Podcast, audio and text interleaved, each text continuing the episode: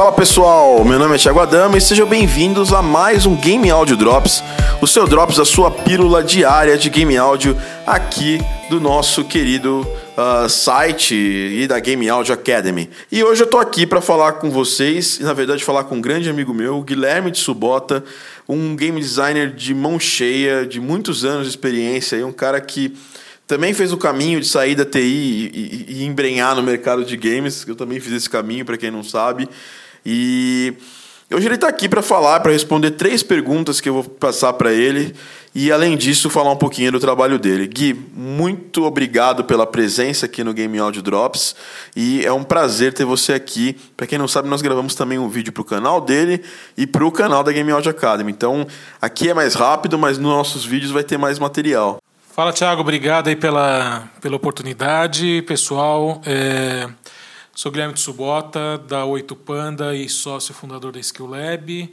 E vamos aí falar um pouco aí sobre música e game design. É isso aí, áudio para games e game design. E o que eu tenho para falar, para a primeira pergunta que eu quero passar para o Gui é a seguinte. Uh, Gui, quando você gosta, quando você acha importante envolver o profissional de áudio num projeto de games? O game designer normalmente ele é o tipo gerente do projeto, o cara das, que, que organiza as ideias do jogo, que meio que coordena a galera que faz o trabalho é, num game. E quando você acha importante envolver o profissional de áudio, tanto de sound design, de sound effects, quanto compositor? Olha, Thiago, o ideal é que esse profissional, pelo menos o líder da equipe de áudio, ele participe desde o momento inicial, desde a criação do escopo, para entender qual o estilo do jogo, passar feedback de como ah, o pessoal de ilustração tem que casar com a música dele, para passar a sensação, o sentimento que o game designer quer uh, com o resultado final daquele projeto. Né? Então, desde o momento inicial, pelo menos o líder da, da, da, equipe de áudio, e depois, aos poucos, envolvendo os outros profissionais aí durante o momento aí de produção do jogo em si. Muito bacana, Gui. Obrigado aí por ter respondido essa primeira pergunta. Segunda pergunta que eu queria te, te fazer, né, Guilherme? É, qual o percentual? O percentual eu acho muito meio exagerado, mas você acha que o áudio, a trilha, ela é tão ou mais importante que, que os outros elementos do jogo ou ela tem uma importância menor? Bom, existe aí uma discussão interessante na comunidade de desenvolvedores, mas a minha opinião particular é que a música, os efeitos, é um dos pilares de um, de um jogo de sucesso. É, você tem aí a parte visual, você tem a parte de roteiro, uma parte criativa, game design com as regras de jogabilidade para não ser um jogo chato, ter fluidez, a programação para transformar tudo aquilo em algo tangível e a música que faz aí uma cela todo o processo de, de fazer o, o, a imersão do jogador dentro daquela história. Então ela é um dos pilares que se um desses pilares não cumprir com o seu papel, o jogo vai sofrer aí um grande problema, com certeza. Bacana, Gui, eu acho importante isso. Inclusive falar que efeitos sonoros, ele, os efeitos, eles fazem parte do próprio feedback do jogo em si, né? O feedback de, de gameplay mesmo, né? Então, se você não se preocupa com isso de forma importante, é, você pensa que sound effect é só baixar o sound effect de um pack e colocar lá no jogo, é, realmente vai ter um o, o jogo vai ter uma paisagem sonora meio deficitária, meio maluca e não vai ser, não vai ser uma coisa é, saudável, não vai ser uma coisa interessante. Para terminar, Gui, uma pergunta relacionada a gerenciamento do projeto em si, né? Uh, nós que trabalhamos aqui em empresas separadas, eu tenho minha empresa, eu também costumo gerenciar meus projetos usando algumas metodologias, algumas coisas.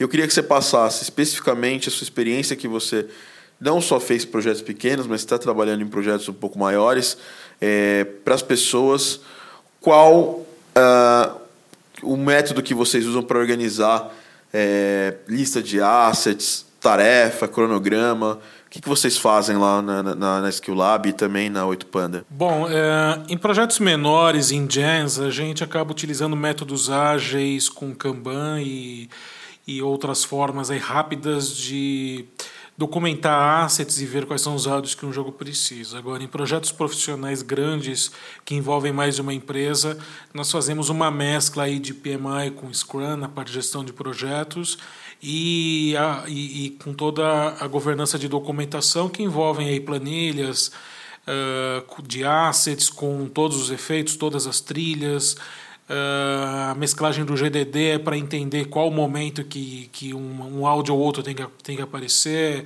se existe algo dinâmico ou não. Então, em projetos maiores, tem que ter uma documentação já bem, bem forte aí para o pro projeto sair na linha. Show de bola, Gui. É, só para complementar, para quem tem preguiça de usar post-it e tudo mais, tem uma ferramenta que eu mesmo já usei, que chama Kanban Flow e ela faz aquela parte de, de post-it. Eu já falei isso até em outro podcast sobre esses métodos de organização, que é importante você trabalhar com padrão, né? trabalhar com organização. Bom, e é isso, né? É, é, o Gui, vocês vão poder encontrar ele nas redes sociais. Eu vou colocar lá depois o, o, o Twitter e o Facebook também.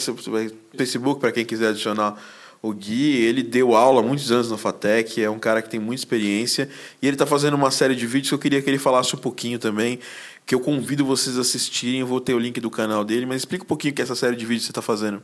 Ah, legal, Thiago. É, na verdade, é uma série chamada Old School, de escola antiga, mas também de que o old, o antigo, é legal porque eu já sou da velha guarda aí dos desenvolvedores de jogos e a gente aprende muito sobre game design e criatividade nos jogos antigos de Atari e Nintendo. Então, uma série aí dirigindo a sua criatividade que tenta abrir um pouco a cabeça das pessoas para entender como que se cria personagem, jogo, universos e indo um pouco além até em questão de animação, quadrinhos e filmes.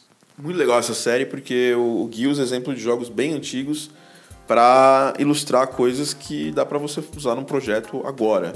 Né? Todo mundo sabe, principalmente na nossa área de, game, de áudio design e, e área de trilha, que muitas técnicas de áudio dinâmico a gente já tem desde o Super Mario. Né? O Koji Kondo e o departamento de áudio da Nintendo já faziam muitas coisas com áudio dinâmico muito antes da gente agora ficar propagando isso como a grande moda do momento. Então esse foi mais um Game Audio Drops o seu podcast diário da Game Audio Academy.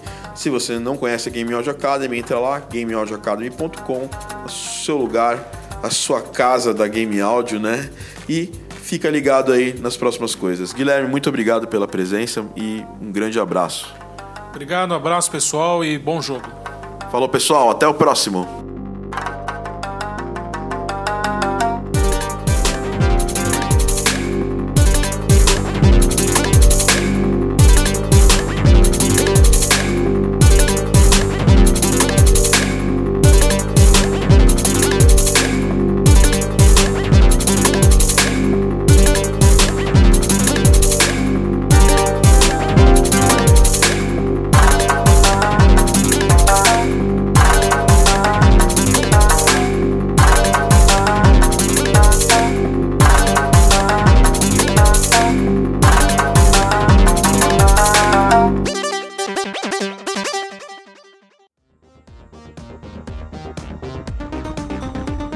Esse foi mais um podcast da Game Audio Academy.